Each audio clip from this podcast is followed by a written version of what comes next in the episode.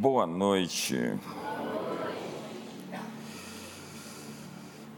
Eu estou viajando tanto que às vezes eu acordo e não sei nem que cidade que eu estou. Eu viajei esses dias pegando esses voos quebrados com conexões, acordando 5 da manhã, fazendo trânsito de 12 horas de uma cidade para outra, com conexão e estrada. E um dia desse eu estava num hotel, falei, hoje o meu voo é mais tarde, ainda bem que eu vou dormir. Até mais tarde. Sete horas da manhã, toca uma campainha do quarto. Eu falo, o que, que aconteceu? Quando eu abro a porta, o rapaz, se eu pedir um pente?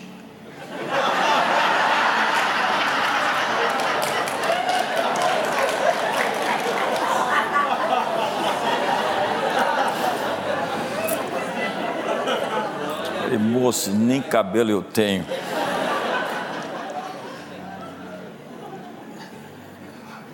Aí não sei se foi a, a Caris ou se foi a Chara. É uma profecia, papai.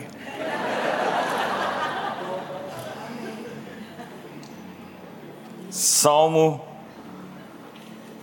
104. Hoje é Yom e ontem começou a primavera. Vamos ter uma incrível estação, quantos acreditam? Salmo 104, vamos ler as Escrituras. Bendiz a minha alma ao Senhor, Senhor Deus meu. Como tu és magnificente, sobrevestido de glória e majestade, coberto de luz como de um manto. Tu estendes o céu como uma cortina, pões nas águas vigamento da tua morada, tomas nuvens por teu carro e voas nas asas do vento. Faze aos teus anjos ventos e dos teus ministros, a teus ministros, labaredas de fogo lançaste os fundamentos da terra para que ela não vacile em tempo nenhum.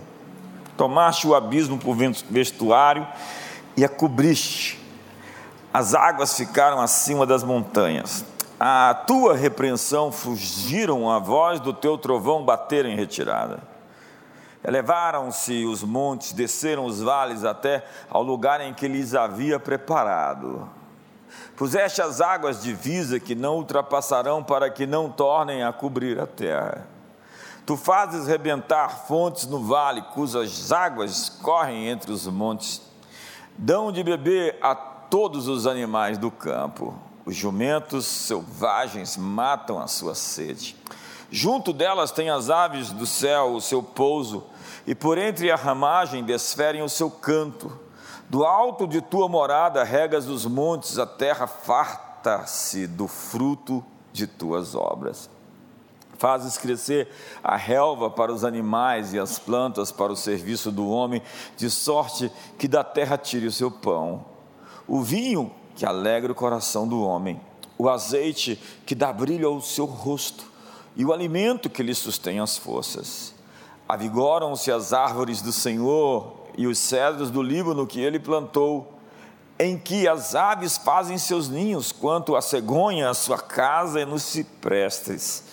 Os altos montes são das cabras montezinhas, e as rochas o refúgio das arganazes. Fez a lua para marcar o tempo, o sol conhece a hora do seu ocaso. Dispões as trevas e vem a noite, na qual vagueiam os animais da selva. Os leõezinhos rugem pela presa e buscam de Deus o sustento. Em vindo o sol, eles se recolhem e se acomodam nos seus covis. Sai o homem para o seu trabalho e para o seu encargo até a tarde. Que variedade, Senhor, nas tuas obras, todas com sabedoria as fizeste, cheia está a terra das tuas riquezas. Eis o mar vasto, imenso, no qual se movem seres sem conta, animais pequenos e grandes. Por ele transitam os navios e o monstro marinho que formaste para nele folgar. Todos esperam de ti que lhes dês de comer a seu tempo Se lhes dás, eles o recolhem. Se abres as mãos, eles se fartam de bens. Se ocultas o rosto, eles se perturbam.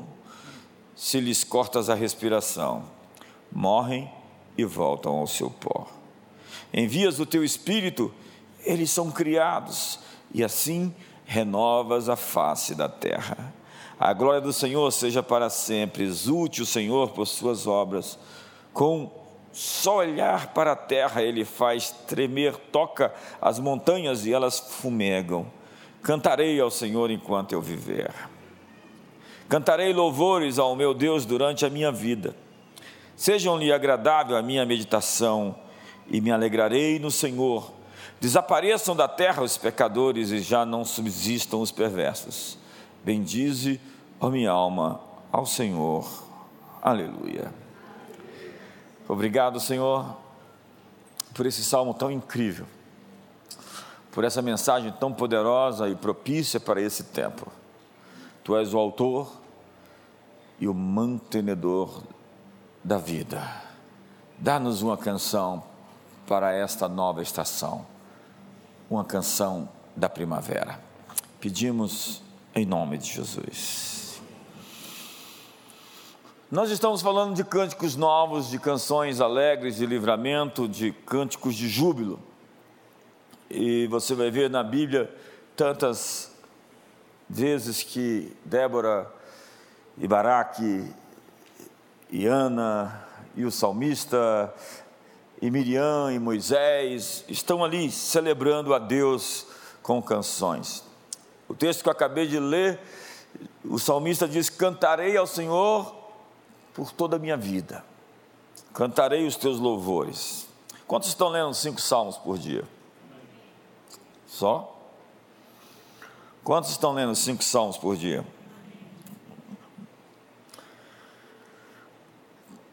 Cada nome que Deus aparece revela seu caráter, revela suas qualidades, e revela alguma atividade pela qual ele quer ser conhecido. Todos os nomes de Deus definem um atributo pessoal que ele tem. Então, quando lemos Adonai, significa Senhor, e Yahvé, que é na verdade o nome próprio de Deus. Deus tem muitos apelidos, muitos sobrenomes, mas um só nome não tomai o nome de Deus em vão, é o, o YHWH, que é o tetragramaton, que é o nome que não pode ser citado de forma irresponsável. Tanto que os judeus falam o nome, Hashem. Tanto que o livro de Mateus, ele não vai falar o reino de Deus, ele vai falar o reino dos céus. O reino dos céus e o reino de Deus é a mesma coisa. Só que Mateus não quer usar o nome de Deus porque ele está escrevendo aos judeus. Quantos estão comigo aqui hoje? Então, nomes definem a natureza de Deus. E no caso de Iavé, que é essa maneira de nós pronunciarmos, que depois se tornou Jeová, e alguns depois Javé, é a expressão do Deus autoexistente, aquele que existe por meio de si só. Quando ele aparece na sarça e diz: Eu sou. Eu sou é uma atitude eterna de ser. Deus é, Deus era, Deus há de vir, Deus sempre foi, quem sempre será. Então nós temos nomes compostos, como Yahvé Jiré, o Senhor proverá. Yahvé Nissi, o Senhor é a minha bandeira. Yahvé Rafá, para você que precisa de cura, o Senhor a tua cura, o Senhor te sara. Yahvé Shalom, você que está em guerra, Ele é a sua paz. Yahvé Shamá, você que precisa dele, Ele é a sua presença, o Deus que está presente. Yahvé Tsidequeno é o Deus que te faz justiça e que te dá justiça. Yahvé Tsabaó é o Senhor dos exércitos que guerreia as nossas guerras. Então temos Jesus, o Salvador. Então temos Cristo, o ungido. Jesus Cristo é o Salvador, ungido. Nós temos El, El ou Eloá. Eloá quer dizer forte, é a raiz da força. Temos Elohim, no princípio criou Elohim os céus e a terra. Elohim apela para a sua pluralidade, o Pai, o Filho e o Espírito Santo.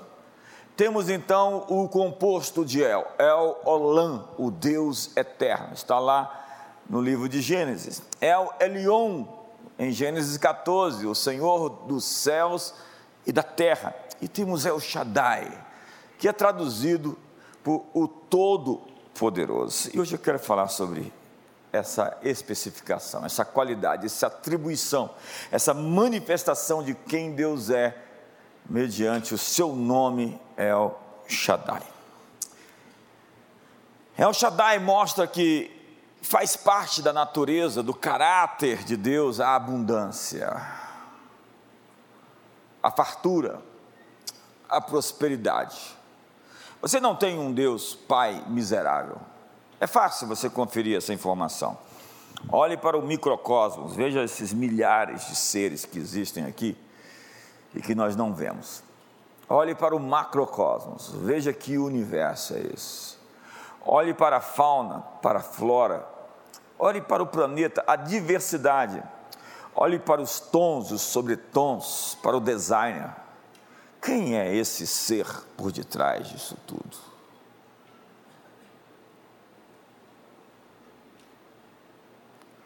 Os céus manifestam a glória de Deus, o firmamento anuncia a obra das suas mãos. Deus não é a natureza, mas revela-se mediante a natureza. Ele se revela como um Deus abundante. Quando nós vamos para a macro narrativa, a big picture, a grande fotografia da Bíblia, nós vemos um Deus assim, que faz o nosso cálice transbordar. Eu estava hoje à tarde pensando nessa música, as eiras se encherão do trigo e os lagares transbordarão de óleo e vinho. Deus é assim, Ele é abundante. Quando Ele promete algo, Ele não faz somente o que prometeu, a natureza dele é derramar. Derramarei o meu espírito. A natureza de Deus não é ter um conta-gotas para te dizer, você precisa de tanto. Veja os milagres: cinco pães, dois peixes alimentam 5 mil sobram 12 cestas. Por que a sobra? A sobra revela a natureza de um Deus que nos dá mais do que o bastante. Isto é El Shaddai, o mais que o suficiente. Nós precisamos não somente acreditar em El Shaddai, nós precisamos viver a experiência de ter um Deus que faz o nosso cálice transbordar. Que enche o nosso cálice de maneira que ele transborde para encher os cálices vazios. O que roubava, diz Paulo, não roube mais. Antes trabalhe para que tenha para si e para os outros. Diga comigo, para mim, para mim. e para os outros. Para os outros. Diga de novo, para mim, para mim. E para os outros. Deus, para muita gente, é uma filosofia. Essa ideia de abundância é uma irrealidade, porque a pessoa vive na dívida e na falta. Mas Deus ele diz, vai levar o povo a uma terra que mana leite e mel, uma terra de ribeiros, de romeiras, de oliveiras, que eles vão habitar em casas que eles não edificaram, em cidades fortificadas, e vão receber vinhas e, e figueiras e oliveiras que eles não plantaram. Essa é a expressão de El Shaddai. Quando a viúva aparece ali, na verdade, a, a mulher, esposa do profeta, que deixou uma dívida enorme, procura o profeta Eliseu. Ela diz: O que, que eu vou fazer? Os credores estão na minha porta e eles querem levar meus filhos. Eliseu diz: O que, que você tem em casa? Eu tenho uma vasilha de óleo, profeta. Então pega a vasilha, entra dentro da sua casa, pega as vasilhas das vizinhas emprestadas e pega o que você tem começa a jorrar dentro das outras vasilhas. E a Bíblia diz que não parou o óleo de escorrer até que acabaram-se as vasilhas. Deus não tem problema de encher todas as vasilhas, Ele tem um óleo para isso. O que falta para nós são vasilhas.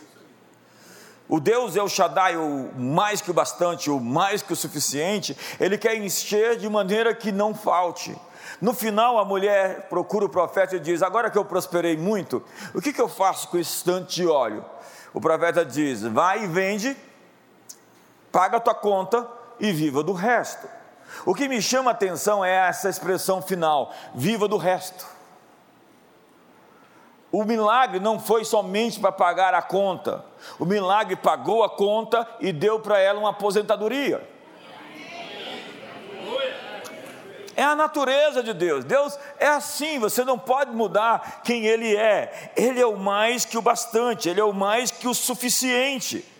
Lembra, Jacó trabalhou para Labão e depois de seis anos, depois de 14 anos, só tinha filho. Estava com 12 meninos e mais nada. Até que um dia Deus abençoou Jacó e ele em seis anos prosperou de uma maneira que ficou mais rico do que Labão. Lá no livro de Reis, fala da história da falta de bens, onde havia uma situação muito crítica em Samaria. Até que o profeta liberou uma palavra e diz: Amanhã, a essas horas, haverá abundância de viveres, haverá prosperidade sem tamanho. O capitão diz: Mas como isso é possível? Nem que Deus abrisse as janelas dos céus, isso poderia acontecer. E o profeta diz: Olha, você vai ver isso acontecer, mas você não vai conseguir provar disso. E você conhece a história dos quatro leprosos que deram contra o arraial dos sírios, e eles fugiram sem saber quem era que estava perseguindo eles, e eles receberam tamanha abundância de bens. E aquela profecia cumpriu 24 horas depois. Tudo que Deus precisa é de 24 horas para mudar a sua situação. Na verdade, ele precisa de 60 minutos. Na verdade, ele precisa de um minuto. Na verdade, ele precisa de um instante. Deus pode mudar a sua história em um instante. Nós estamos falando de El Shaddai.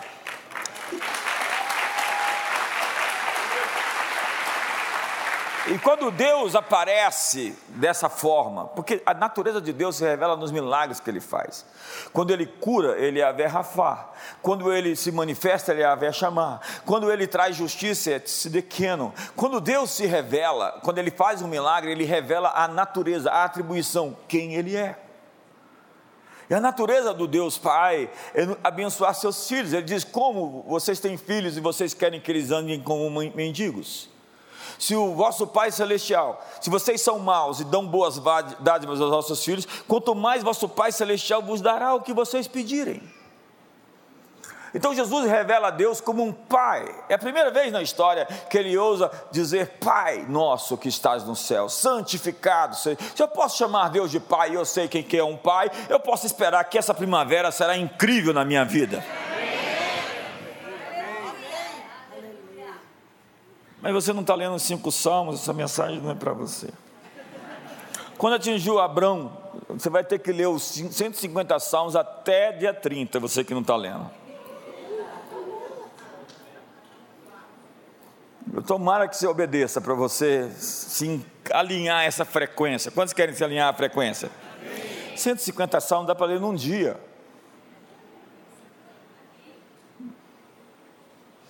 Quando atingiu Abrão, Olha o nome aqui. Deus mudou o nome depois. Abrão, a idade de 99 anos, apareceu-lhe o Senhor e disse-lhe: Eu sou El Shaddai. Eu sou o Todo-Poderoso. Anda na minha presença e ser perfeito. Farei uma aliança entre mim e te, e te multiplicarei extraordinariamente. Quando El Shaddai aparece, sempre essa palavra aparece: multiplicação. El Shaddai é o que multiplica. Quantos querem multiplicar seus filhos? Salmo 115, 14 diz. Teve gente que fez assim. é incrível, é incrível isso. O Salmo 115, 14, eu orei esse salmo durante muito tempo. É, é, esse é como um, uma, uma palavra rema que Deus me deu. O Senhor vos aumente cada vez mais a vocês e aos vossos filhos. O Senhor vos aumente cada vez mais a vocês e aos seus filhos. Comunidade das nações, que o Senhor vos aumente cada vez mais a vocês e aos seus filhos. E nós estamos nos multiplicando, acredite. Vos multiplicarei extraordinariamente. Você sabe que extraordinariamente não está ali à toa. Volta aí. Extraordinariamente, não é uma multiplicação qualquer, é aquele crescimento além do gráfico, é o que o Michael Gladwell chama de tipping point. É quando estoura as estimativas, as perspectivas, as possibilidades. Não dá para contabilizar, é uma coisa viral. Multiplicarei extraordinariamente Prostrou-se Abrão, rosto em terra, e Deus lhe falou: Quanto a mim, será contigo a minha aliança, serás pai de numerosas nações. Abrão já não será o teu nome, sim Abraão. Quando El Shaddai chega, ele muda o teu nome. De endividado para emprestador. De adoecido e enfermado para curador de amaldiçoado para abençoador, Amém. de pai exaltado para pai de nações, Amém. porque por pai de numerosas nações te constituí. Outra vez Deus diz, eu gosto quando Deus repete: fartei fecundo, extraordinariamente de ti farei nações e reis procederão de ti. Quantos têm filhos aqui hoje? Diga para o seu irmão com a mão levantada, fica com a mão levantada, fala: seus filhos serão reis na terra.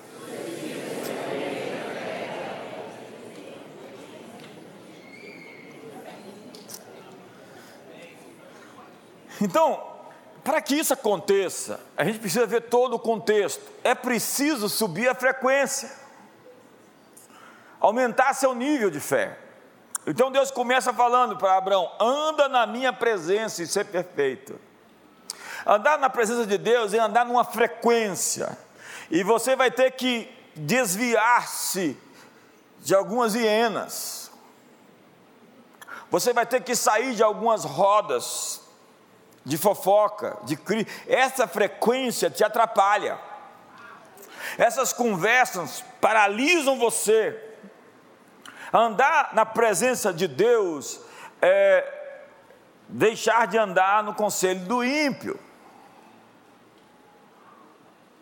No caminho do pecador e na roda dos escarnecedores. Ser perfeito, ser santo é ragaio, que significa ser consagrado para o uso exclusivo, dedicado. Uma pessoa santa é uma pessoa dedicada. Então, quando você é dedicado, você sabe onde não pisar, você sabe o que não fazer. Ser perfeito é teleio, teleos, que significa maduro. Ser perfeito não é ausência de defeito, mas é ser completo, é ser pleno, é ser maduro. É tão lindo ver pessoas maduras. O que é uma pessoa madura? É uma pessoa que floresceu, veio para fora, apareceu. Ela está ali, ela está em plenitude, ela está se desenvolvendo. É lindo ver pessoas florescendo. Enquanto tem tanta gente que está atrofiando para dentro, gente que está secando, gente presa dentro de si mesma, gente perdida de si. O salmo que eu li, esse incrível salmo, diz que Deus não é somente o autor da vida, ele é o mantenedor da vida. O apóstolo João diz: Todas as coisas foram feitas por intermédio dele, e sem ele, nada do que foi feito se fez. Entenda que o que foi feito precisa ser continuamente feito. O que foi feito precisa de regeneração, de restauração, de atualização. Qualquer coisa criada precisa sempre de uma renovação. Então, o apóstolo Pedro, no Pentecostes, disse para os fariseus e saduceus ele tinha negado Jesus, mas depois, cheio do Espírito Santo, olha só a conversa dele à frente de uma multidão, proclamando contra os religiosos e os eruditos e os doutores da lei. De Sarte, vocês mataram o autor da vida. Olha a expressão, o autor da vida. Tudo foi feito por ele. Por tua causa vieram a existir. A quem Deus ressuscitou dentre os mortos, do que nós somos testemunhas. Então, a Bíblia nos declara que Deus ele é autor e preservador. Ele enviou José ao Egito antes da fome vir. Ele se antecipou. Diga para a pessoa do seu lado: Deus se antecipou. Eu gosto dessa boa notícia. Qualquer coisa que chegar até você não pegou Deus de surpresa. Diga para o irmão do outro lado: Deus se antecipou. O que, que significa? Deus tem uma solução antes do problema. Havia um cordeiro morto antes da fundação do mundo. Antes do pecado existir, já existia o sacrifício pelo pecado. Há uma solução para as suas crises antes da crise acontecer. Deus enviou José para o Egito, e José pensou que estava preso, mas ele estava servindo a um propósito para alcançar seu destino. Quantos estão comigo? Disse Jó: se Deus pensasse apenas em si mesmo, e para si recolhesse o seu espírito e o seu sopro, toda a carne juntamente expiraria e o homem voltaria para o pó. Entenda que Deus ele criou tudo e ele sustenta tudo. Ele é quem energiza, quem apoia, dá suporte a toda a vida. Ele mantém os corações latejando, o sangue correndo, a fotossíntese dos vegetais, as órbitas planetárias. O Shaddai, é aquele que mantém toda a vida.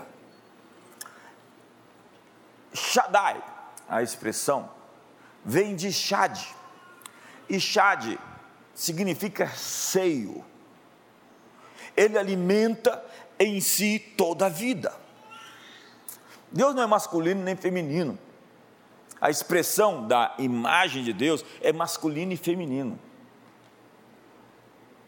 A totalidade, o que expressa a imagem de Deus, quando Deus diz façamos o homem nossa imagem, nossa semelhança, Ele estava dizendo que o macho e a fêmea é a expressão da imagem de Deus. Quantos estão comigo aqui?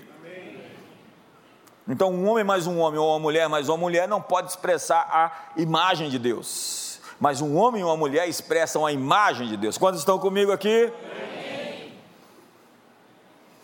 Diz a Bíblia que toda boa dádiva e todo dom perfeito procede do Pai das luzes, onde não há sombra nem variação de mudança. Diz a Bíblia que nada temos que do céu não nos seja dado. Pilatos disse: Eu tenho poder para te crucificar, para te mandar matar. E Jesus disse: Nada você tem que do céu não te seja dado. A autoridade que você recebeu, você recebeu do céu. Nós recebemos a chuva do céu. Nós recebemos a semente para plantar a terra. Nós recebemos a terra, nós recebemos o sol. Nós recebemos a força e a saúde. Tudo procede de Deus. É Ele quem dá a chuva e faz o sol nascer. Paulo diz então que nele vivemos, nos movemos e existimos. Deus não apenas criou, mas continua mantendo, renovando e criando dentro da criação. E Ele é o provedor, diga comigo, provedor. Ele providencia suprimento e provisão à sua criação. Eu quero ler de novo esse salmo, do verso 10 ao verso 30 com você. Veja como Deus está providenciando a sua criação o sustento. Verso número 10. Tu fazes rebentar fontes no vale, é Ele quem faz isso, cujas águas correm entre os montes, dão de beber a todos os animais do campo, os jumentos selvagens matam a sua sede, é Ele. Tudo, junto delas tem as aves dos céus o seu pouso, e por entre a ramagem desferem o seu canto. Do alto de tua morada regas os montes, a terra farta-se do fruto de tuas obras. Fazes crescer a relva para os animais e as plantas para o serviço do homem de sorte que da terra tire o seu pão. O vinho que alegra o coração do homem, o azeite que dá brilho ao seu rosto e o alimento que lhe sustém as forças. Avigoram-se as árvores do Senhor e os cedros do Líbano que ele plantou, em que as aves fazem seus ninhos, quanto a cegonha, a sua casa é nos ciprestes. Os altos dos montes são das cabras montezinhas, e as rochas o refúgio dos arganazes. fez a lua para marcar o tempo. O sol conhece a hora do seu ocaso, tudo programado, tudo ajustado. O universo é antrópico, foi intencional. Existem milhares de variáveis fora do planeta, sem uma delas, uma modificação disso impossibilitaria que nós estivéssemos vivos. Dispõe as trevas e vem a noite, na qual vagueiam os animais da selva. Os leãozinhos rugem pela presa e buscam de Deus o sustento. Em vindo o sol, eles se recolhem e se acomodam nos seus covis. Sai o homem para o seu trabalho e para o seu encargo até a tarde. Que variedade, Senhor, nas tuas obras, todas com sabedoria as fizeste, cheia está a terra das tuas riquezas. Eis o mar vasto, imenso, no qual se movem seres sem conta, animais pequenos e grandes. Por ele transitam os navios e o monstro marinho que formaste para nele folgar. Todos esperam de ti que se lhes dê de comer a seu tempo. Se lhes dás, eles o recolhem. Se abres a mão, eles se fartam de bens. Se ocultas o teu rosto, eles se perturbam. Se lhes cortas a respiração, morrem e voltam ao seu pó. Envias o teu espírito eles são criados e assim renovas a face da terra. Essa é a face de El Shaddai. E alguns animais são mais conscientes de Deus do que alguns de nós. E diz o salmista: Não seja como o burro, como o jumento, como os equinos, que só com freios e cabrestos te obedecem. Tem gente que não é ovelha, é tem gente que é. Eia!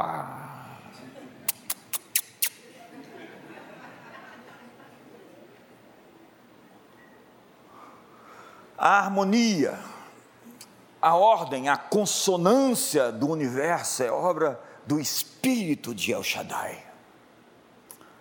E a primavera é a fotografia do seu trabalho. Eu gosto do que diz o autor Hebreus.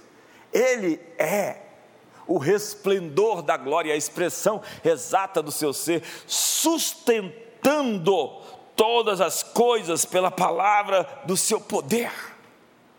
Ele sustenta o universo pela palavra do seu poder. Deus é o sustentador e o sentido é que ele tomou nas mãos. Ei, ei, não é o Atlas que segura o planeta nas costas. El Shaddai faz isso com seu dedo mínimo.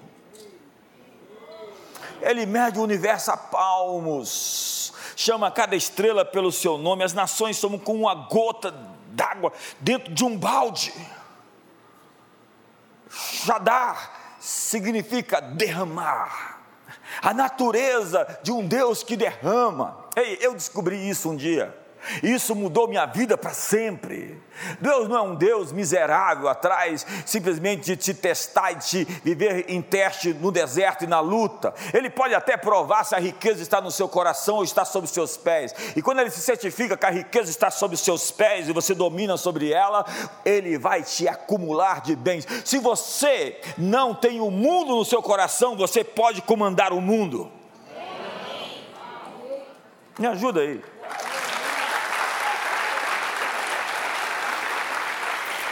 Ele dá de maneira rica, de maneira abundante. Ele é o Deus de toda suficiência, Ele é o mais que o bastante.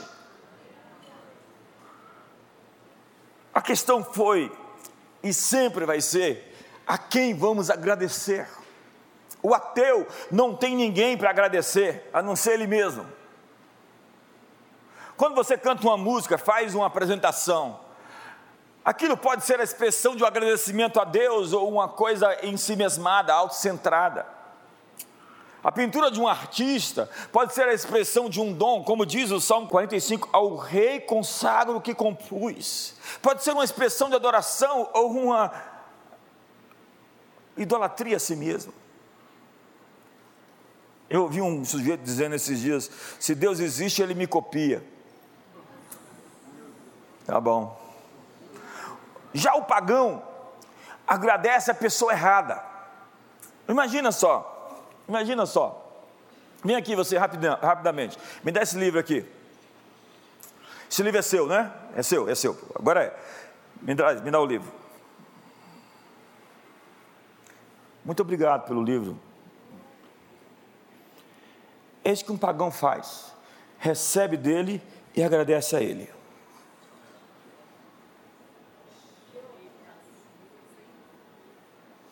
Nós temos que saber a quem agradecer. Nós recebemos a vida, o fogo de vida, o oxigênio, nós recebemos a força, nós vivemos por causa dele. E não podemos agradecer a ninguém mais senão a Ele. E toda batalha é uma batalha por adoração. Depois você devolve meu livro. Desde os primórdios da humanidade, nós temos uma batalha entre a adoração a Deus e a deusa. A deusa. Os pagãos acreditavam que a deusa mãe era o todo, onde tudo que existia fazia parte dela. A deusa mãe representava a totalidade da criação, existindo em todos os seres, em todos e em todo o universo, a mãe de todos os deuses, a mãe terra, a deusa solar, a rainha do mar, a deusa lunar, da caça, da lua, do sol, da natureza, da fertilidade, dos animais, das florestas, dos ventos, das tempestades, da guerra e da morte. Conhece alguma coisa assim? Do Japão à Austrália, do Alasca à Patagônia, do sul ao norte, do leste ao oeste, a deusa mãe tem sido adorada com diversos nomes diferentes em cada cultura do mundo. Cibele, Astarote, Isis, Afrodite, Vênus. No esoterismo, no xamanismo, nas seitas, com muitas máscaras, ela tem atraído as pessoas a fim de substituir a adoração ao único e verdadeiro Deus. No livro e no filme As Brumas de Avalon, Marion Zimmer Bradley mostra como a deusa perdeu a guerra para a fé cristã e de repente ela se sincretizou no culto e na adoração dos crentes. Nós chamamos isso de sincretismo. É quando esses deuses pagãos começam a ser uma personalidade no mundo cristão, sendo adorados como alguma entidade. Alguém em casa? Acredite, eu podia falar muito mais sobre isso. Mas os sabás, que eram as festas sagradas, as cerimônias dedicadas à deusa mãe, era essa expressão de idolatria a alguém que não me deu a vida, que não me deu o sol, que não me deu a força, que não me deu o alimento, que não me deu absolutamente nada e que quer ser reconhecida como alguém que fez alguma coisa por mim. Então, no sabá da Candelária, por exemplo, também conhecido como Dia da Deusa, celebrado no dia 2 de fevereiro, os bruxos adoravam a Mãe Terra que sentia em seu útero os primeiros indícios da chegada da festiva da primavera. E no dia 21 de março, os bruxos celebravam o Sabat, conhecido como o equinócio da primavera. O Sabá Beltane, uma derivação do antigo festival druida do fogo, celebra a união da deusa com o deus Cernunnos. O sabalita, o solstício de verão, os bruxos colhiam ervas para a feitura dos encantamentos, banhos, poções, especialmente dedicados ao amor. O sabalamas, que era celebrado em 1 de agosto, e essas datas todas têm alguma coisa a ver, porque se sincretizarem alguma coisa em nossa sociedade, eram trazidas oferendas às deusas, aos deuses, por agradecimento à colheita obtida. Veja que se não é lá em Israel, nos dias de Astarote e Baal, que eram os dias de Jezabel e de Acabe, quando eles, ao invés de agradecer a Deus pelas colheitas que estavam recebendo, eles começaram a agradecer a Astarote a Aserá. Aserá é chamada na Bíblia da imagem de ciúmes, que provoca ciúmes a Deus. Porque eles estavam dizendo que toda a prosperidade de Deus, é, que Deus tinha dado a eles, era oriunda de outra fonte. Elias, o profeta, vê aquilo e diz: É, tá bom, não chove mais Vocês estão dizendo que a prosperidade de vocês vem de outra fonte, pois vai secar, não vai chover. Durante três anos a terra secou, porque Elias viu a face de Satanás na sociedade e disse: Agora está fechado os céus. Imagina se aparecem uns Elias por aí. Um dos mais expressivos dos sabás é o Soen, é assim que se pronuncia, realizado em 31 de outubro, o famoso Halloween, o dia das bruxas. E tem gente que quer contemporizar, isso é uma festa pagã, com adoração pagã, onde portais espirituais se abrem não se brinca com o espiritual. O espiritual não é uma coisa que você contemporiza. Você não se relaciona com o mundo espiritual senão na única pessoa. Eu sou o caminho, a verdade e a vida. Ninguém vem ao Pai senão por mim. Não existe outro nome dado entre os homens pelo qual importa que sejamos salvos. Não existe outro mediador entre Deus e os homens senão Jesus Cristo, o homem. Mexer com o mundo espiritual por outras fontes é se meter em opressão. O Will Duran, o historiador, disse que o falso cristianismo adotou o paganismo. Eu podia falar bastante sobre isso, acredite. Essas são as minhas cadeiras. Eu estudei bastante, eu tenho a descrição de 200 nomes da deusa na sociedade. 200. O último sabá é o solstício do inverno, que corresponde hoje ao que nós celebramos como Natal, 25 de dezembro que não tem nada a ver com o que eles querem fazer. Papai Noel e as conversas todas lá, ovos e coelhos na Páscoa. Ovos e coelhos não tem nada a ver com a Páscoa bíblica, nem chocolate. Coma chocolate quanto você quiser. Não, não faça isso. Não o quanto você quiser, moderadamente. Mas não associe ovos e coelhos à ressurreição de Jesus, porque isso é paganismo. Então falou Samuel, a toda a casa de Israel. Olha, nós estamos aqui na época de Samuel, tá? Aqui já passaram centenas de anos, eles já saíram do Egito há muito tempo. E olha o que ele diz: Se é de todo o vosso coração que voltais ao Senhor, tirai dentre vós os deuses estranhos e os astarotes, porque são muitos. E preparai o vosso coração e servi a ele só eu vou repetir essa frase. Servir a Ele só. Vamos repetir isso todo mundo?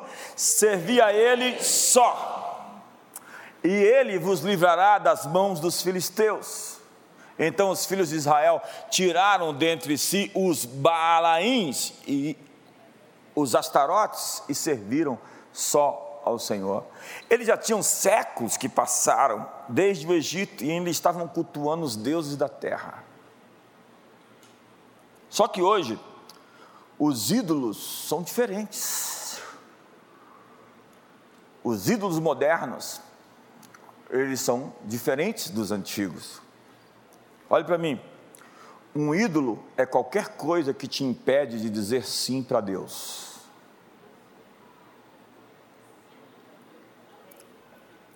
A quem tenho eu no céu além de ti? E não há na terra quem eu queira mais que a ti. Estou apaixonado. Você não lembra, não? Desesperado Abro mão dos meus sonhos, abro mão dos meus planos, abro mão da minha vida por ti. Você sabe por que, que essas músicas fazem sucesso aos cantores, ministros, compositores? Ouça, eles estão cantando a Bíblia. Quando você canta a Escritura, você eterniza a canção. Qualquer canção que cantou a Bíblia vai ser cantada por todas as gerações. Porque você não está cantando a sua opinião sobre Deus, você está cantando o que diz a Bíblia. E se você prestar atenção, diz assim a Bíblia que idolatria é prostituição, é adultério espiritual. Nós só podemos adorar a um. Vamos lá? 2 Samuel 7. Portanto, grandíssimo é o Senhor, o Deus, o Senhor Deus, porque não há não há semelhante a ti, e não há outro Deus além de ti, segundo tudo o que nós mesmos temos ouvido. Ouve, ó Israel, diz a Bíblia, o Senhor nosso Deus é o único Senhor. Então diz o Salmos 89: Pois quem nos céus é comparável ao Senhor? Entre os seres celestiais, quem é semelhante ao Senhor? Os anjos são tão incríveis que algumas pessoas começaram a fazer culto de anjos. E quando o, o, anjo, o, o, o, apóstolo João vai se prostrar perante o anjo, ele fala: epa, epa, epa, para com isso, para com isso. Adora a Deus, porque o testemunho de Jesus é o espírito da profecia. Anjos não recebem adoração, tanto que o autor de Hebreus diz: os anjos de Deus o adoram, somente Deus pode ser adorado. Como Jesus é Deus, os anjos de Deus o adoram, e todo o universo o adora, e toda a criação o adora, e tudo que tem fôlego louve ao Senhor. Deus é sobremodo tremendo na Assembleia dos Santos. Ele é distinguível entre milhares, temível sobre todos os que o rodeiam. Ó oh, Senhor, Deus dos exércitos, quem é poderoso como tu és, Senhor, com a tua fidelidade ao redor de ti. Veja o texto de Isaías. Assim diz o Senhor, Rei de Israel, seu redentor, o Senhor dos exércitos: Eu sou o primeiro, e eu sou o último, e além de mim não há Deus, além de mim não há outro. Deus não vai ser o segundo na sua vida, tá bom? Se idolatria é prostituição, é adultério espiritual, o que você pensa de um, de, um, de um homem ou de uma mulher que tem um outro amor fora do casamento? O que você pensa de uma igreja, de uma pessoa que adora um outro Deus junto com Deus, o único? Eles adoraram somente o Senhor. E há pessoas aqui, que eu não sei para quem é essa mensagem, que vai ter que abrir mão dos seus ídolos essa noite. Eu sou o Senhor e não há outro. Além de mim não há Deus. Eu te, te cingirei, Ciro, ainda que não me conheces, para que se saiba até o nascente do sol e até o poente, que além de mim não há outro, eu sou o Senhor e não há outro. Nós estamos falando de novas canções, canções a um único Deus. Esses dias eu lembrei da canção do Azaf. Eu lembro da canção e ele me liga. Quando é que nós vamos ter uma agenda? Eu falei, em janeiro. Janeiro, tal data? Tal data, confirmado. Eu tenho em mim um canto de vitória que foi escrito por Jesus na cruz. Um canto lindo que mudou a história e que ao mundo em trevas trouxe luz. Eu tenho em mim um canto de esperança que a todos eu preciso proclamar. Jesus firmou comigo uma aliança. Você não sabe essa música, não? Eu tenho em mim um canto de alegria, eu tenho em mim um hino de louvor não apenas de palavras, mas de vida e amor que testemunha a vitória do Senhor. Vocês estão muito novos, eu estou me sentindo um tiozão nessa igreja. Tiozão nada, vocês que demoraram a converter.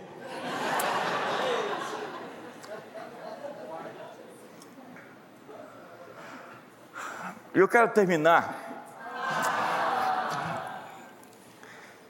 Então eu quero fazer a segunda parte dessa mensagem.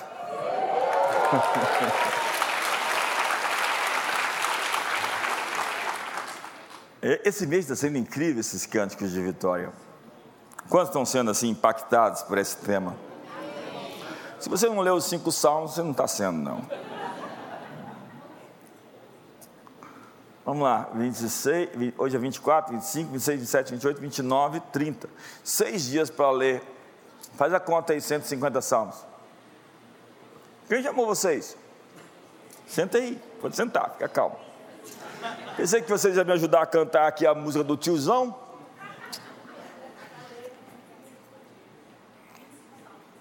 Vinte e cinco salmos por dia? Muito bom. Eu ainda não li os cinco hoje, porque eu cheguei, era sete e meia da manhã, saí do hotel lá em Gramado, duas da manhã, para pegar um voo 5h25 em Porto Alegre.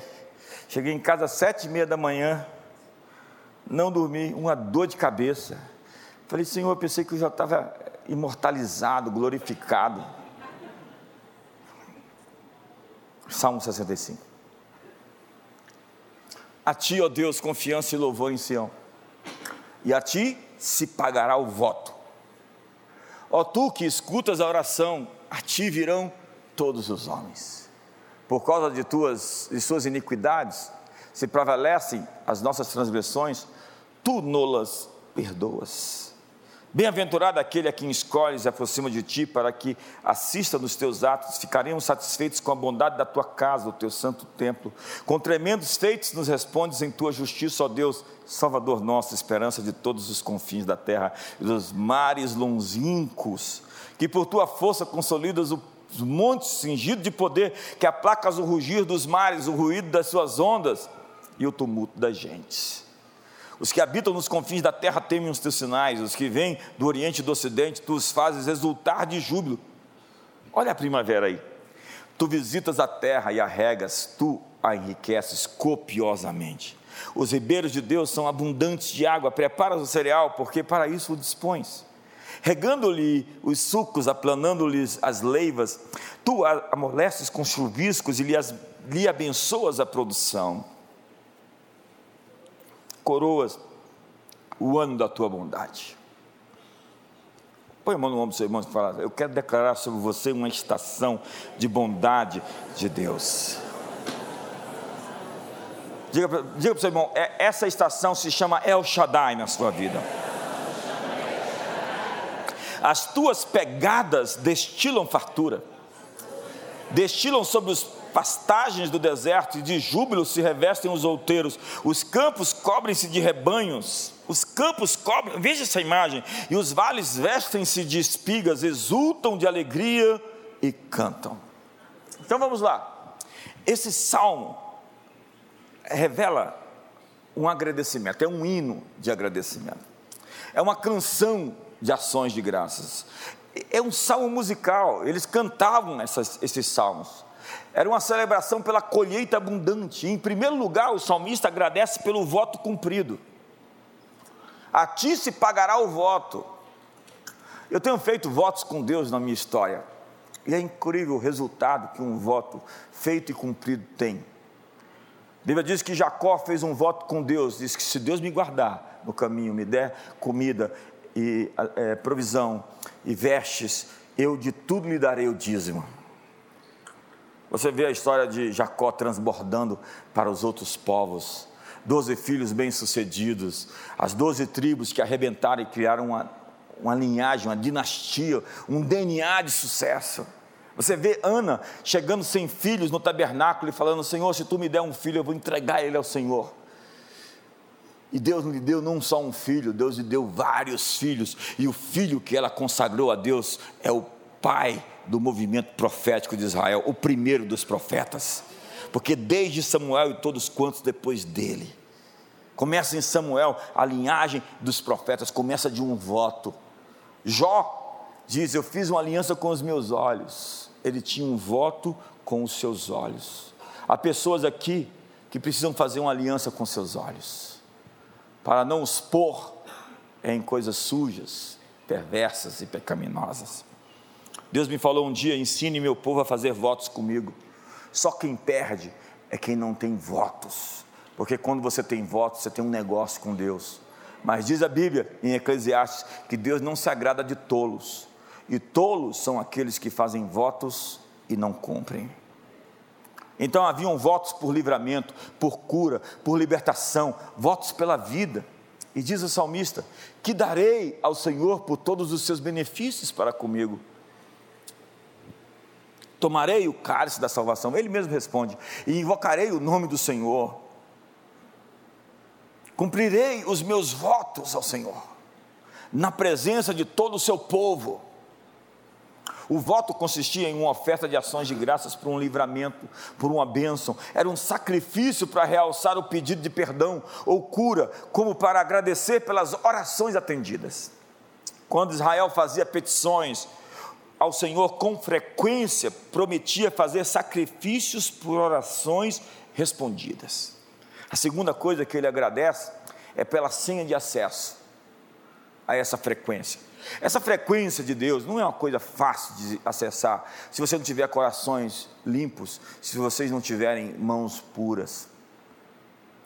Ao entrar na Assembleia dos Santos, no Santíssimo Lugar, você tem que ter uma disposição mental e uma disposição de coração correta. A Bíblia diz que os pacificadores verão a Deus. Enquanto aqueles que vivem em outras frequências vão ver outras coisas. Veja, você tem acesso hoje a materiais, quando eu penso em 30, 35 anos atrás, nós não tínhamos acesso a tanto conteúdo como hoje temos. Você tem um CN Play, você só precisa da senha para ter acesso a quase um curso de teologia inteiro lá dentro centenas de mensagens, centenas de horas, que você poderia fazer uma imersão e sair de lá transformado, modificado, consagrado. É como a internet de um hotel. Ontem eu precisei entrar na internet do hotel. Você precisa da senha. E a senha para ter acesso à casa de Deus, ao trono da graça, nesse caso, é gratidão. Ei, ei, você pode definir o caráter de um homem pela gratidão ou ingratidão. Eu tenho dito: não confie em pessoas ingratas. A gratidão é um termômetro de uma pessoa. Você entra na porta do Santo dos Santos com gratidão, como diz o Salmo 100, o Salmo 100 verso 4. Entrai nas suas portas com ações de graça, nos seus atos com hinos. Você não entra na presença de Deus com reclamação, murmuração e de bico. Eu já tentei. Não dá certo. E diz o salmista: atribuir, tributai ao Senhor, tributar é atribuir, a sua majestade está sobre Israel e a sua fortaleza nos espaços siderais. Para entrar nesse lugar, você precisa de um coração grato. E nós precisamos viver com atitude de contentamento. O que é contentamento? Nessa geração nossa dopamina, que a gente quer viver em êxtase, todo o tempo ativadíssimo, por essas telinhas luminosas dos nossos telefones, por esses aplicativos. As pessoas querem viver assim em altos picos de dopamina. Tem até um livro chamado Geração Dopamina. E aí se falou na década de 50, chamada a década de ouro dos Estados Unidos. Por que, que os americanos hoje têm mais dinheiro, mais longevidade, mais saúde, e eles querem voltar para a década de 50? tudo é um ajuste de expectativa. A felicidade é um ajuste de expectativa. Quando a sua expectativa é mais alta do que, do, do que a sua gratidão, você vai viver infeliz tendo bastante.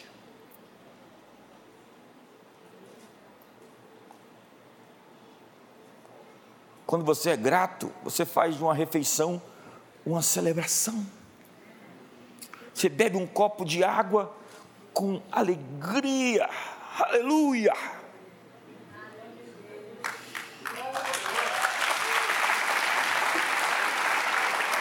Mas o insatisfeito nada, nada absolutamente o deixa contente ele vive um estado de descontentamento, e diz a Bíblia: sejam vossos costumes sem avareza, contentai-vos com as coisas que tendes. Você está obedecendo isso?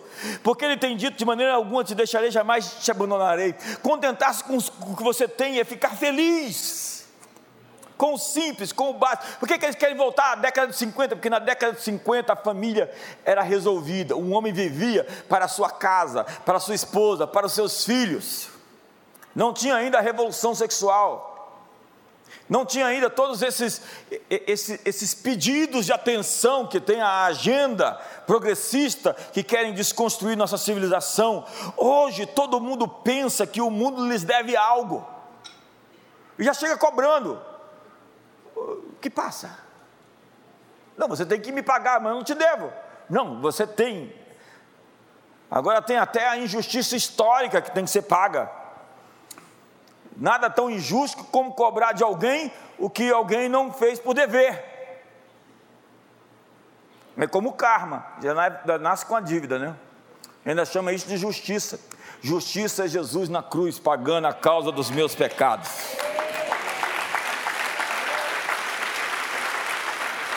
Há pessoas que adotam a atitude de sempre esperar que se lhes dê. Eu já chego assim. E quando você dá, demorou, hein? Sabe qual é a vontade de Deus para você na Bíblia? A vontade de Deus é essa: em tudo dais graças, porque esta é a vontade de Deus em Cristo Jesus para convosco. Há uma palavrinha que abre todas as portas: obrigado. Há uma palavrinha que comove o coração de Deus. Alguém que acorda de manhã, chovendo ou fazendo sol, com dor ou sem dor, e diz: Senhor, este é o dia que o Senhor fez, regozijemo-nos e alegremos-nos nele. Conheça alguém pela gratidão. Diz o texto: Bendiz a minha alma ao Senhor, e não se esqueças de nenhum só dos seus benefícios. Deus ama esse tipo de atitude, essa frequência acessa o céu. Você pode transitar na presença de Deus com essa com esse espírito. Então levante as mãos por um minuto e dê ações de graças hoje. Entre em suas portas com ações de graças. Simplesmente o adore. Tem gente que não sabe nem fazer isso, né? Só diga muito obrigado. Terceiro, ele agradece pelas orações atendidas. Os homens virão a Deus pelas respostas às suas orações. Deus ouve suas orações e responde. Experimente fazer isso. Eu me lembro da minha infância, Deus me respondendo as orações. Isso me impactou, porque eu orei e aconteceu logo depois. Porque Deus ele fica dando pistas. E quando você ora para Deus de verdade, com o coração puro, você tem respostas. Diz a Bíblia: Pedi e dá-se-vos-á. Diz a Bíblia: Até agora nada tendes pedido, pedi e recebereis. Disse Jesus: Se pedires alguma coisa em meu nome, eu vou-lo farei. Se pedirmos segundo a Sua vontade, sabemos que Ele nos ouve. Se estiverdes em mim, as minhas palavras em vós, pedireis o que quiserdes. Diz o texto: Os homens virão a Deus, a ti que ouve as orações virão todos os homens. Às vezes, uma das, uma das maneiras mais fortes de evangelismo que você pode fazer não é ficar dizendo para as pessoas que elas vão para o inferno, que o anticristo está aí, que a nova ordem mundial aconteceu, que eles vão virar churrasco do inferno. Não, é dizer, você tem algum pedido? Vamos orar juntos por isso. E você ora, e aí a pessoa pergunta: quem é esse Deus que atendeu a oração dessa pessoa por mim? A ti que ouve as orações virão todos os homens. Deus responde orações. E Deus responde orações com votos. Deus responde orações com votos de jejum. Nada tão poderoso. Eu tinha uma listinha de coisas que eu pedi para Deus que eu nem me lembro mais, porque tudo foi.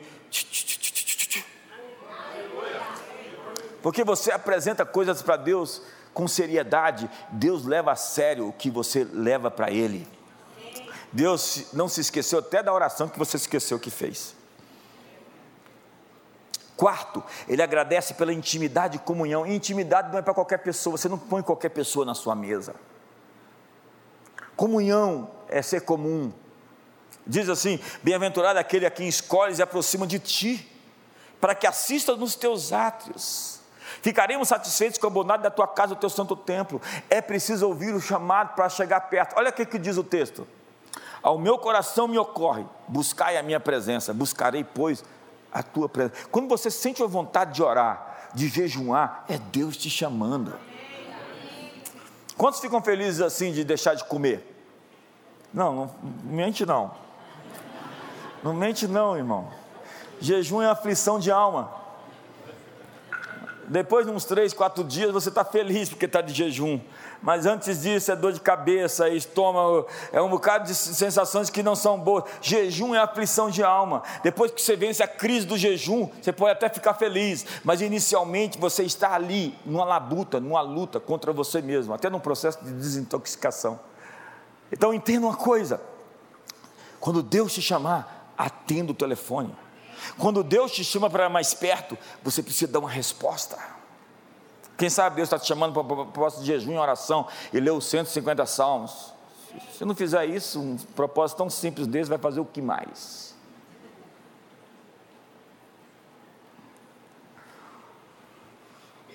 Quinto, ele agradece então pelos feitos poderosos, eu já estou aterrizando. Ele agradece pelos feitos poderosos de Deus. O texto diz tremendos feitos. Acredite, se você crê, você vai ver a glória de Deus. Põe a mão no ombro do seu irmão e diga: se você acreditar, você vai ver coisas incríveis acontecerem.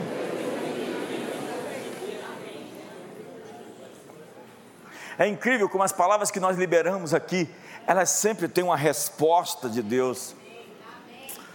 Deus não nos deixa no vazio, nem confusos. Nós liberamos palavras aqui que eu posso testemunhar o quanto elas se cumprem todo o tempo. Hoje pessoas vão ser curadas nesse lugar. Hoje pessoas vão ser desamarradas nesse lugar. Porque o Evangelho é o poder de Deus para a salvação de todo aquele que crê. Eu não estou crendo no que eu estou falando, ou na minha opinião, eu estou crendo no que Deus disse. E se Deus falou que orai pelos enfermos e eles serão curados, eles serão curados.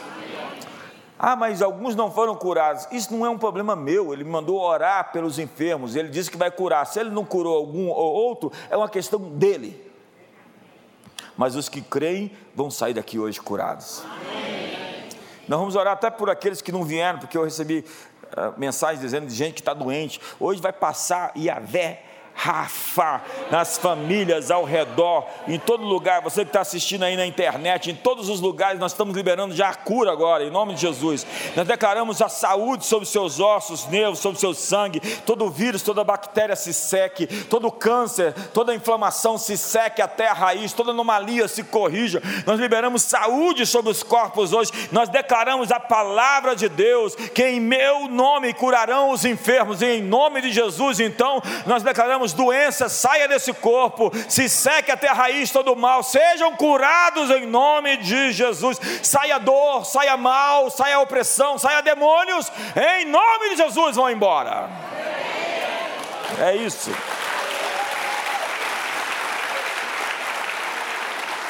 Quantos estavam sentindo alguma dor e não estão sentindo mais nada? Levanta a mão, uma pessoa.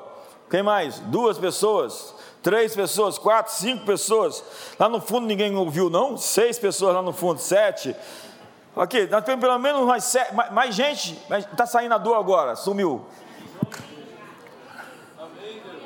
É simples. Você acredita que Deus faz? Fé é acreditar que Deus vai fazer.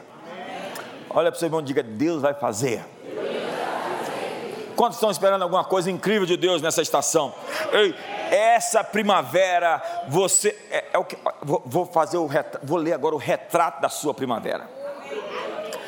E essa parte do salmo, esse salmo pode ser chamado da canção da primavera. Tu visitas a terra e a regas.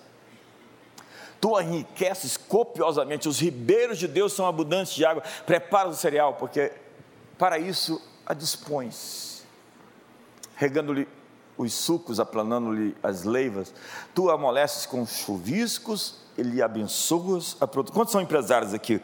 Eu abençoo a produção, eu abençoo os contratos, eu abençoo você com negócios, com produtos novos, com serviços novos, com clientes novos, com fechamento de contratos, em nome de Jesus. E eu libero também heranças aqui que estavam retidas, é, problemas judiciais que sejam resolvidos em seu favor. E aí, verso 11: coroas a estação da tua bondade coroas o tempo da sua bondade, coroas o ano da tua bondade. Eu estou com grandes expectativas para esse final deste ano, e você? As tuas pegadas destilam fatura. Por que as tuas pegadas? Porque onde Deus passa, a prosperidade se torna uma normativa. Veja a Europa, a Europa invocou a Deus, a Europa acreditou em Deus, a Europa é a produção do próprio Deus. Eles se esqueceram de Deus, é verdade mas aquele continente foi tão abençoado. Vai em cada capital, vai em cada cidade, você vai ver uma igreja no centro, você vai ver um povo que adorava Jesus. Onde Deus passa, por onde Deus anda, o mundo se transforma. Veja a Nova Inglaterra, veja os Estados Unidos e projete o Brasil para frente. As tuas pegadas destilam fartura eu estava pregando num evento, estava conversando com um dos preletores sobre o terreno do germe. O terreno do germe é esse tapete aqui que deve estar cheio de muitos fungos. Dá até para ver alguns assim pulando. O germe se sente muita vontade em alguns ambientes sujos.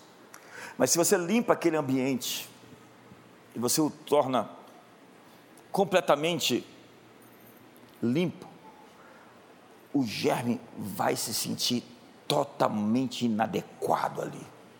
Fala, esse lugar aqui não é para mim não, eu vou embora. Beuzebu, Baal Zebub, é o senhor das moscas. O diabo fica muita vontade na vida de cristão que tem lixo.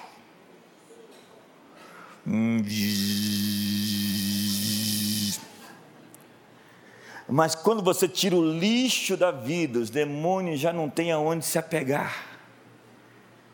O terreno é inapropriado. Você sabe qual é o ambiente onde Deus se sente confortável para andar? Um ambiente de verdade, de pureza, de santidade, de humildade. O ambiente onde Deus se sente a vontade de aparecer é um ambiente de quebrantamento. Quando você vê todo mundo arrogante orgulhoso, acredite, Deus ele ficou do lado de fora.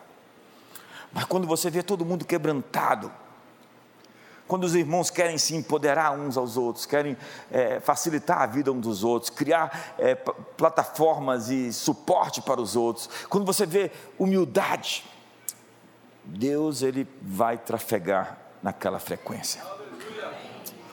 E o verso 12 diz: destilam sob as pastagens do deserto, e de júbilo se revestem os outeiros, os campos cobrem-se de rebanhos. Você consegue ver essa visão?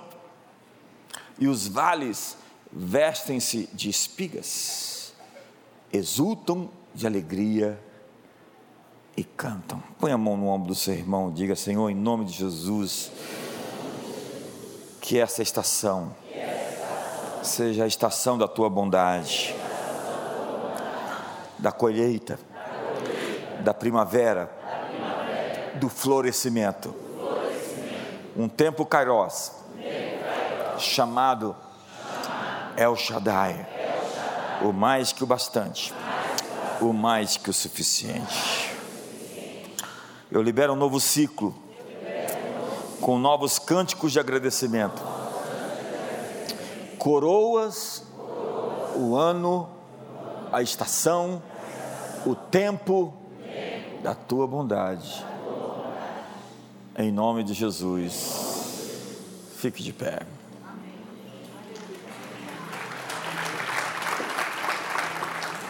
É incrível esse tema.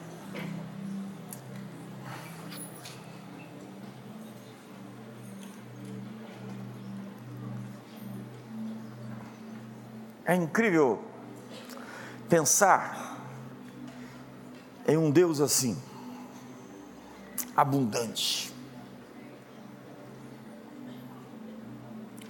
em um Deus que só quer se certificar que você não é controlado pelo dinheiro para te dar muito dinheiro. Você sabe por que, que as ruas são de ouro lá na Nova Jerusalém? Porque ouro é para ser pisado.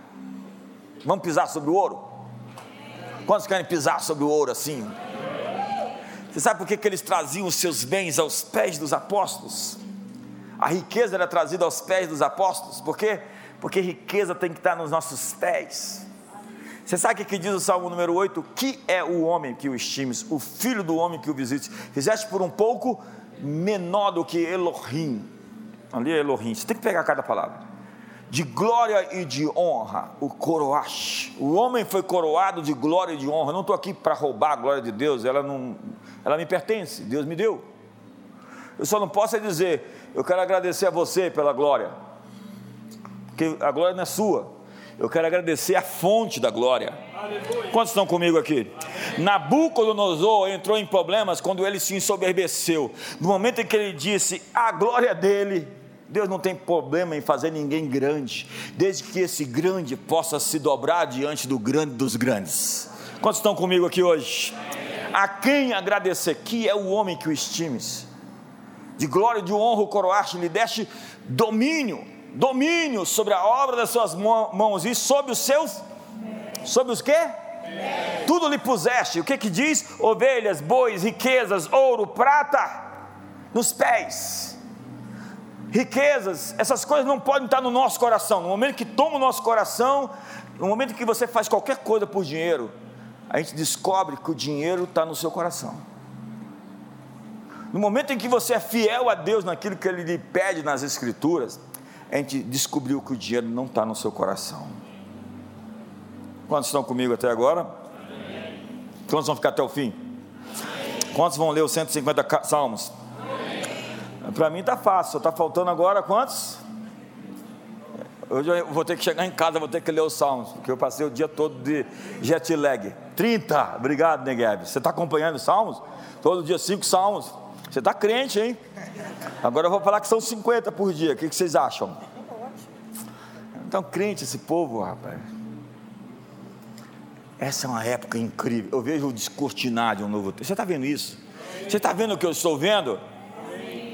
Alguns não têm essa expressão corporal, não. Sua linguagem corporal está vendo outra coisa. Você viu a imagem desse salmo? É o Shaddai vai te visitar nessa estação.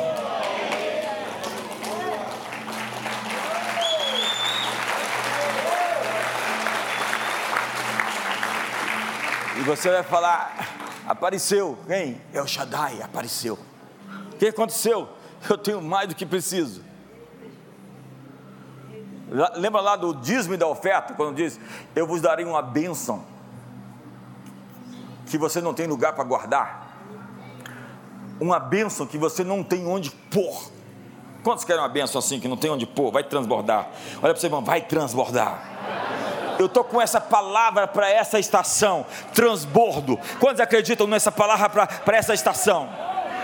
E, e, não estou falando só de finanças, porque finanças é uma parte. Eu estou falando de alegria interior, estou falando de satisfação, estou falando de prazer, estou falando de uma vida no casamento feliz, estou falando com filhos saudáveis e cheios do Espírito Santo. Eu estou vendo solteiros encontrando o seu par. Quantos são solteiros aqui? Levanta a mão, fala para o irmão com a mão levantada, fala, é o Shaddai vai aparecer na tua vida. Vai te dar mais do que você merece vai transbordar o seu cálice. Vou falar assim, irmão, o que, que você fez para ganhar tanto assim? Fez uma boa cumba. Não pode ser mais, né? Eu quero desafiar você a ler os salmos como um voto para Deus. Quantos querem se comprometer? É 25 salmos. Você que não leu, você que leu, é só 5. Eu quero desafiar você a fazer votos com Deus a se alinhar nessa frequência, fazer um acerto com Deus. Ei, Deus leva tão a sério essas coisas. Só não tem experiência com Deus quem não, quem não o busca. Diz a Bíblia: buscar é o Senhor enquanto pode achar, invocar enquanto está perto. Você tem uma chance incrível de viver uma era, o ano da sua bondade. Como é que é o nome dessa estação sua? Diga, bondade.